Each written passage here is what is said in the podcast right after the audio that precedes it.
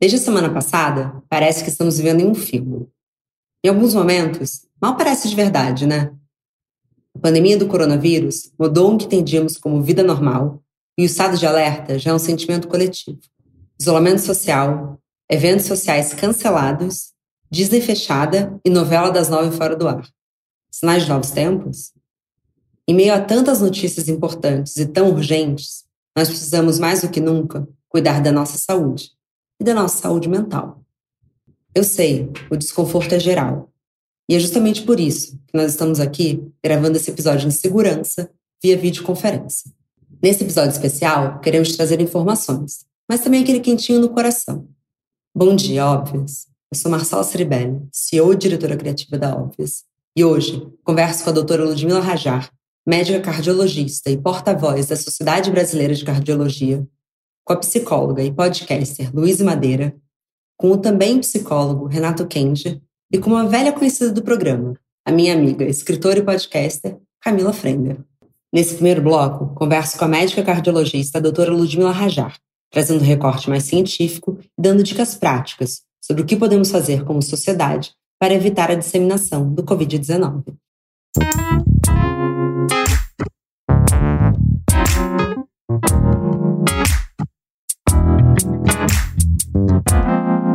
Bom dia, óbvios. Oi, Ludmila, tudo bem? Boa noite. Tudo bem, boa noite. Como que você está passando esse período? É um misto de tensão, mais pressão, mais tudo. Dedicação full time à causa, manutenção das pessoas que trabalham comigo envolvidas, ao mesmo tempo nosso papel de esclarecer a população. Realmente a gente está passando um período de muita tensão. Eu não costumo reclamar, mas realmente é algo que eu não, não pensava em viver. É, nem eu. E por isso eu queria muito agradecer por você ter cedido esse tempo pra gente. Imagina, eu que agradeço. Eu sei que tem muitas informações, as pessoas estão um pouco confusas. Acho que mais do que fake news, a gente está num momento em que as informações mudam muito rápido. Então, o objetivo de te ter aqui é para a gente esclarecer os básicos dessa pandemia para quem ainda está se sentindo um pouco perdida. Então, eu queria começar do início. O que é o coronavírus e o que é o Covid-19? Perfeito. O coronavírus, ele é um vírus que ele faz parte de uma família de vírus chamada coronaviride. Essa família, até o ano de 2019, ela era composta por seis vírus. E a gente classifica esses vírus em alfa coronavírus, beta coronavírus, delta coronavírus e gama coronavírus. Os dois primeiros, o alfa e o beta, são vírus que sobrevivem entre os mamíferos. E esses coronavírus, coronavírus que nós já conhecíamos, ou seja, esses seis dessa família subdividida em quatro, ao longo da vida humana, eles já causaram muitos problemas. Dentre esses problemas, um foi a epidemia denominada SARS, que aconteceu em 2002. A outra foi a epidemia denominada MERS, que foi em 2012. E outros coronavírus, digamos assim, menos letais, eles sobrevivem por aí causando pneumonia, mas pneumonia leve. Para você ter uma ideia, no Brasil, em 2018, um estudo com pacientes pediátricos, crianças, detectou coronavírus dessas primeiras famílias em 10% dos casos. E não era nada demais, pneumonia da comunidade. Até que surge o sétimo elemento dessa família, que é o novo coronavírus, ou o coronavírus 19. De onde ele surgiu? Ele nasceu no mercado na província de Hubei, na cidade de Wuhan. Esse mercado chama muita atenção na China pelas condições onde estão os mamíferos ali. E aí tem o tal do pangolim, que é uma mistura de primata com morcego. É... Então, as condições ali é bicho vivo com bicho morto, higiene ruim. Possivelmente floresce então esse sétimo coronavírus. Então, quando eu falo em novo corona, realmente ele é novo, porque já tinham seis velhos. Então, hoje, digamos que o novo coronavírus ou Covid-19 é a sétima espécie de coronavírus causadora de doença em humanos. Eu, muito obrigada pelo esclarecimento. É, muito antes da pandemia, eu sabia sobre esse mercado, essa feira, porque existe a série Explained do Netflix, que eles falam que a humanidade tinha muito medo do fim do mundo, uma onda que viesse e acabasse. E é um pouco assustador, porque nesse episódio eles falam que é, tem muito mais chance de uma pandemia é, é, matar muitas pessoas da humanidade do que de fato essa onda que a gente fica com medo de chegar. E eles falam justamente isso dessa feira. Então eu fiquei muito assustada quando tudo isso começou. Eu falei, gente, parece que eu tô vivendo literalmente num filme. Que é um pouco a sensação geral, né? É isso. Para mim é um pesadelo que começou e como todo pesadelo a gente fica esperando amanhã a gente vai terminar, mas a gente que é médico, quando essa coisa começou, explodiu na China e depois vieram Itália, Coreia, Irã. A gente já viu que isso não seria uma brincadeira, a gente nunca minimizou. Pena que algumas pessoas, inclusive pessoas importantes, não acreditaram nessa doença. E acho que justamente por isso, e aí é bom é, esclarecer que a gente está gravando no sábado, dia 21 de março, já que as informações mudam a cada dia, mas que é, ontem e hoje o presidente da República segue minimizando e chamando de gripezinha. Esse é o perigo, né? Como é que a gente tem pessoas que têm esse nível de importância soltando essa mensagem em um momento em que todo mundo deveria estar levando muito a sério? Olha, é inacreditável isso. Porque é o que a gente sempre discute, religião, crença, cada um pode ter uma, e muitas vezes a gente acredita naquilo que a gente não vê, não é verdade? Mas existem fatos, números milhares de mortes, famílias dizimadas, uma doença que não respeita classe social, que não respeita continente, que afetou o mundo, que, afetar, que afetou números, não só vidas, mas economia, afetou a sociedade, teve, exigiu da sociedade uma mudança drástica de comportamento que tirou as pessoas das ruas. Como é que eu não posso ver isso e acreditar nisso? Seria um fenômeno sobrenatural? Eu concordo 100%. Uma discussão que eu tenho tido com pessoas próximas a mim é que o Brasil ainda teve essa sorte de chegar por último, né? Porque se eu fico imaginando que se o, corona, o novo coronavírus tivesse começado no Brasil, a tragédia seria maior. A tragédia seria ainda maior. Mas, doutora, eu queria trazer um pouco para termos práticos para quem estiver ouvindo a gente, para que isso ajude as pessoas. Quais que são os principais sintomas da doença? E se eu tiver com sintomas, eu devo procurar um hospital? Primeiro, essa doença, esse vírus, ele entra no nosso organismo por meio das vias aéreas.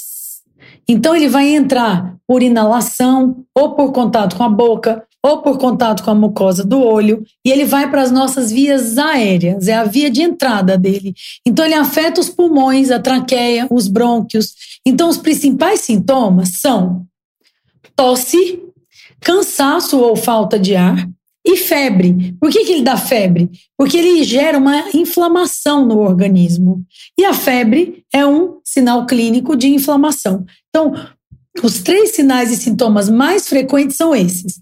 A febre está presente em 88% dos casos. A tosse em 38% dos casos e o cansaço em 40% dos casos. Claro que a pessoa pode ter coriza, pode ter dor de cabeça, pode ter secreção, ela pode ter diarreia e dor abdominal, porque em algumas situações ele pode afetar o trato gastrointestinal, ela vai se sentir indisposta, ou seja, de uma maneira geral, ele parece uma gripe comum, mas mais bravo. É uma doença que nós estamos muito preocupados pela alta capacidade dela de se transmitir. Para cada uma pessoa infectada, três serão contaminados. Então, isso é muito forte. Por outro lado, a doença não é tão letal. A história conta de outras viroses mais letais. Qual que é a letalidade? A taxa de morte pela doença é de, de 3,5%. E a doença tem uma manifestação benigna em 80%. Ou seja, a cada 100 pessoas contaminadas pelo Covid-19, 80 vão ter uma simples gripe. Pode até ser uma gripe mais arrastada, mas os sintomas são coriza, dor de cabeça, tosse, um pouco de febre. Só. 20% vai realmente precisar do hospital, porque tem pneumonia e ela começa a gravidade pelos pulmões. desses 20%, 5 vão precisar de UTI.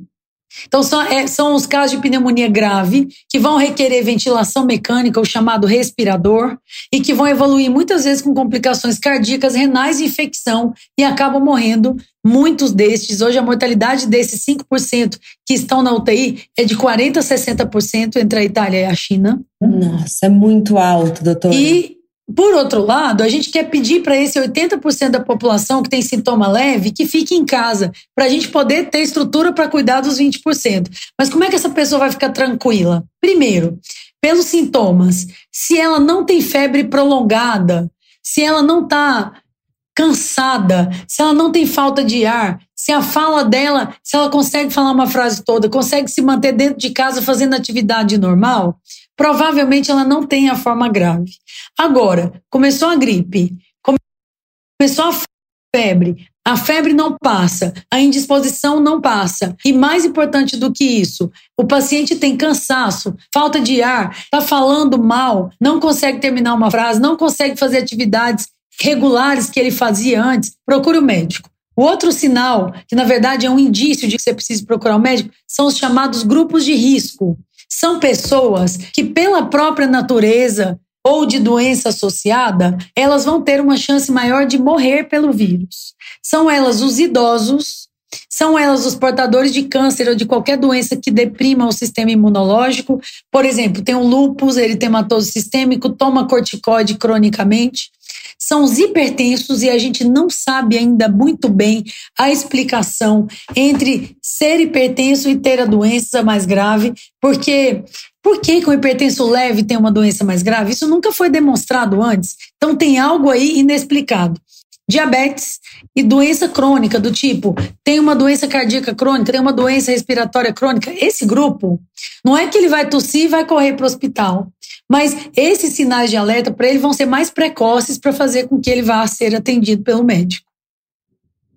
O que eu achei um pouco arriscado é, e que me preocupou foi porque os jovens é, abraçaram essa informação do grupo de risco como eu tô livre. Então, final de semana passado, São Paulo, os bares estavam lotados. É, como que a gente explica para essas pessoas que é, eles podem não estar no grupo de risco, mas eles podem ser portadores do vírus? Eu acho que com números. Importante. Eu falei no início, essa doença não respeita classe social, faixa etária, continente. Ela pega todas as faixas etárias.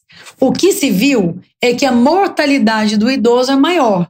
Mas tem um dado recente que 12% dos pacientes que estão internados na UTI pelo Covid têm menos de 40 anos. Então, o jovem tem a mesma responsabilidade do idoso, se não for maior, porque ele tem que ser o um exemplo, ele tem que estimular o idoso a ficar dentro de casa, porque ele está ficando também. Então, essa questão do jovem ir para balada, ir para o barzinho, esqueça. Ele tem chance sim de ter a doença e de ter forma grave. E outra coisa importante de ser lembrado: nós estamos nos pautando em dados estatísticos da China e mais recentemente da Itália. Quem me diz que a doença no Brasil não vai ter um outro comportamento? A Itália é um país de idoso. A China é um país que também a sobrevida média é maior do que a nossa. Então, veja, não sabemos.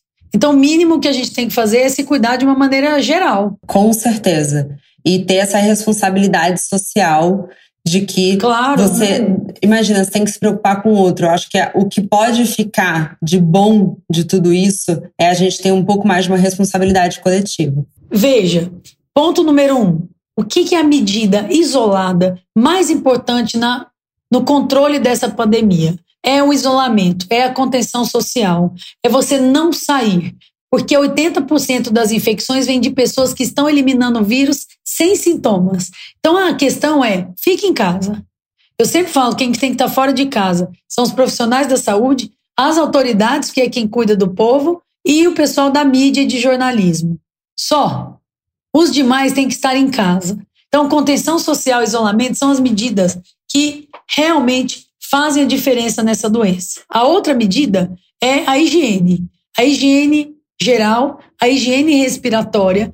Você estar sempre com as mãos limpas, sempre se higienizando com álcool em gel ou com água e sabão, e a etiqueta respiratória, evitar tossir, eliminar secreções, espirrar perto das pessoas, mantenha-se uma distância de pelo menos dois metros, e é isso que hoje realmente faz uma diferença. Se você me perguntasse, o outro terceiro ponto para controle dessa doença seria disponibilizar testes para a maioria da população.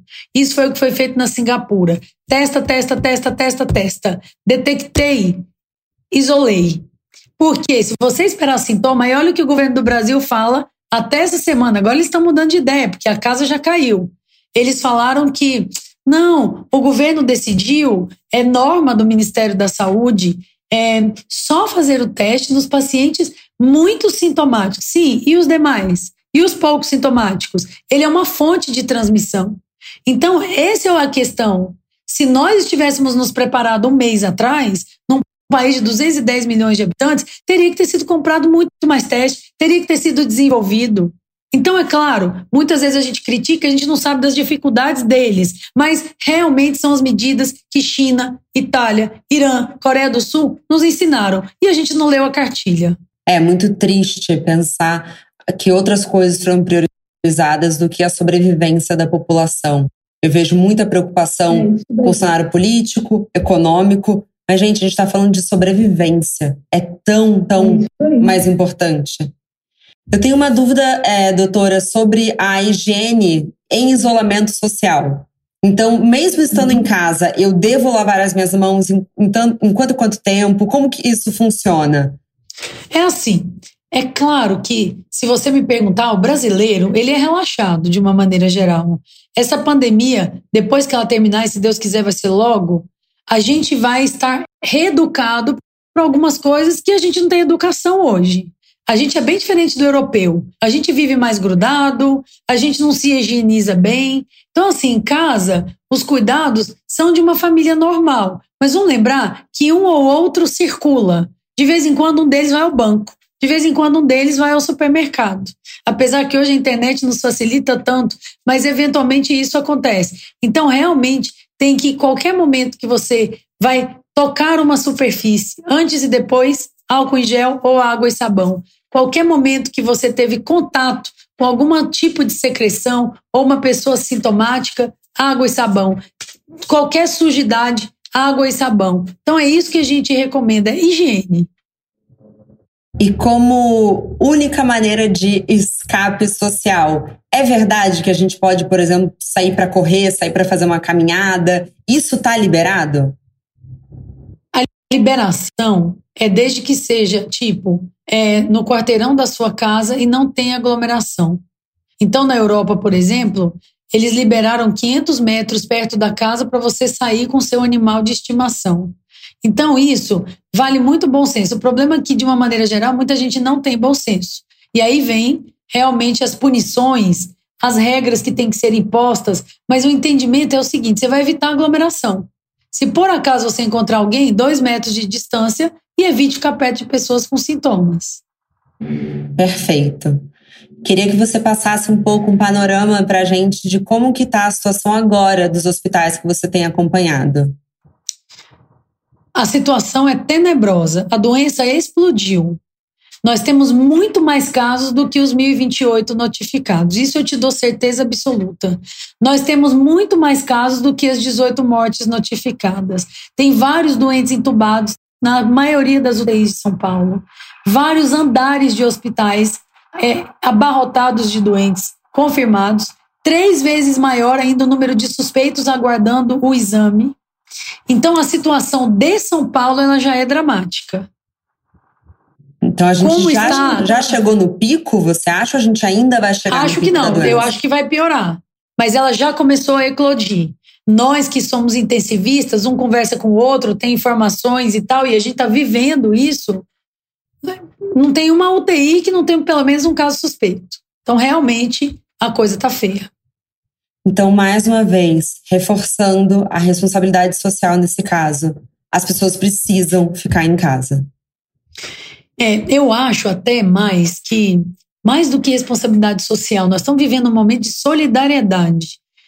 Esse ato meu de ficar em casa cuida de mim e cuida do próximo.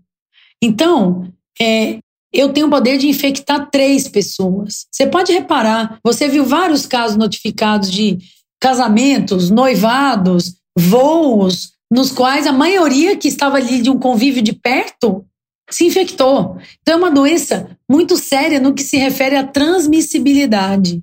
Então, quando você fica em casa, você está preservando a si e ao próximo, a si e à sociedade. E falando em solidariedade, você me permite dizer que é um momento das pessoas que têm uma excelente condição econômica olhar para os mais pobres, para aquelas pessoas que não adianta a gente pedir para ficar isolado, que a família inteira mora num quarto, que não adianta a gente pedir para passar álcool em gel, porque ele nunca viu álcool em gel. Então agora é a hora da gente se doar, da gente olhar para o nosso vizinho, para a gente parar de olhar para o nosso umbigo, porque o meu receio é que a doença ela vai atingir essa classe e aí sim a tragédia vai estar instalada. Eles não têm muitas vezes a quem procurar, eles não conhecem sobre a doença. Eu tenho ido a muitos, muitos veículos de comunicação, mas eu sempre até pergunto para as pessoas que estão me questionando: será que essa informação chega onde ela tem que chegar? Como é que essa informação está chegando lá na favela? Como é que essa informação está chegando na periferia? Como é que eu posso pedir para eles se isolarem? Como é que eu posso pedir para eles usarem álcool em gel? Sem contar os grandes especuladores do mercado, que agora triplicam o preço do álcool em gel, que agora triplicam o preço das, das, uh, da, dos mantimentos. Então, assim, pelo amor de Deus, né? Nós estamos numa luta pela vida. Não é possível que nesse momento aquele espírito de solidariedade não possa agir mais forte e a gente tentar um ajudar o outro. Eu acho que esse é o lema desse momento. Se a gente não estiver unido, nós vamos sofrer muito mais. E a união, eu acho que é da sociedade, é do governo, é da universidade e é de um jornalismo sério e competente para a gente evitar essas malditas fake news que estão nos atrapalhando demais. Você viu o que aconteceu com a cloroquina? Sai uma sugestão de uma possibilidade que há de ser reforçado em estudos científicos. As pessoas falam: a cura, o milagre, tal instituição descobriu o milagre. Acabaram as cloroquinas em São Paulo, acabaram no Brasil. E as pessoas tomando um remédio que pode dar arritmia, que pode dar problema cardíaco, que pode afetar o olho, que pode afetar o fígado. Meu Deus, Fazer fake news já é crime, ainda mais frente a uma emergência global, uma pandemia. Então, assim, o que eu sempre peço quando eu estou sendo ouvida é para que as pessoas se solidarizem com o sofrimento do outro, porque ninguém está livre dessa doença. E essa doença vai ter impacto na vida agora e vai ter impacto pelos próximos 20 anos, porque o estrago vai ser muito grande. Cada mês é mais perda econômica, é mais perda financeira financeira, é mais perda social, sem contar um aspecto que às vezes a gente esquece. Como é que vai ser o trauma e as doenças psiquiátricas que vão surgir depois disso? Porque não me diga que as pessoas não estão histéricas, estão. Tem muita gente que piorou depressão, que piorou ansiedade. Então isso vai ter um impacto, inclusive funcional, porque essas pessoas faltam trabalho, essas pessoas têm que ser muitas vezes afastadas. Então o Brasil vai perder demais. Então, pense que você agora é parte de um sistema que a gente tem que cada um fazer a nossa parte. Muito obrigada, doutora. Muito obrigada. É, acho que a gente tem muitos pontos a serem tratados, especialmente num país com tantos recortes de classe e de falta de informação. E o quanto seria melhor se tudo isso fosse mais democratizado se as pessoas não tivessem tão pouca empatia em um momento desses. Bom, doutora, para a gente finalizar com um panelaço ao fundo, uma das perguntas que todo mundo quer fazer, mas que talvez seja uma das mais difíceis. Qual que é a previsão que vocês médicos veem hoje dessa curva da doença no, no país? Nós fazemos isso por meio de estimativas. Né? Os epidemiologistas eles constroem curvas de probabilidade baseados em situações anteriores, como Itália e China, por exemplo. Baseados nisso, espera-se que a doença terá o seu pico em duas a quatro semanas. Ela alcança uma certa estabilidade, mas sair da pandemia provavelmente em agosto, setembro. Tá bom. Perfeito. Doutora, muito obrigada. Muito obrigada pelo seu tempo, muito obrigada pelo seu trabalho. É, eu falo em nome, acho que de toda a população o quanto vocês são importantes e muito obrigada.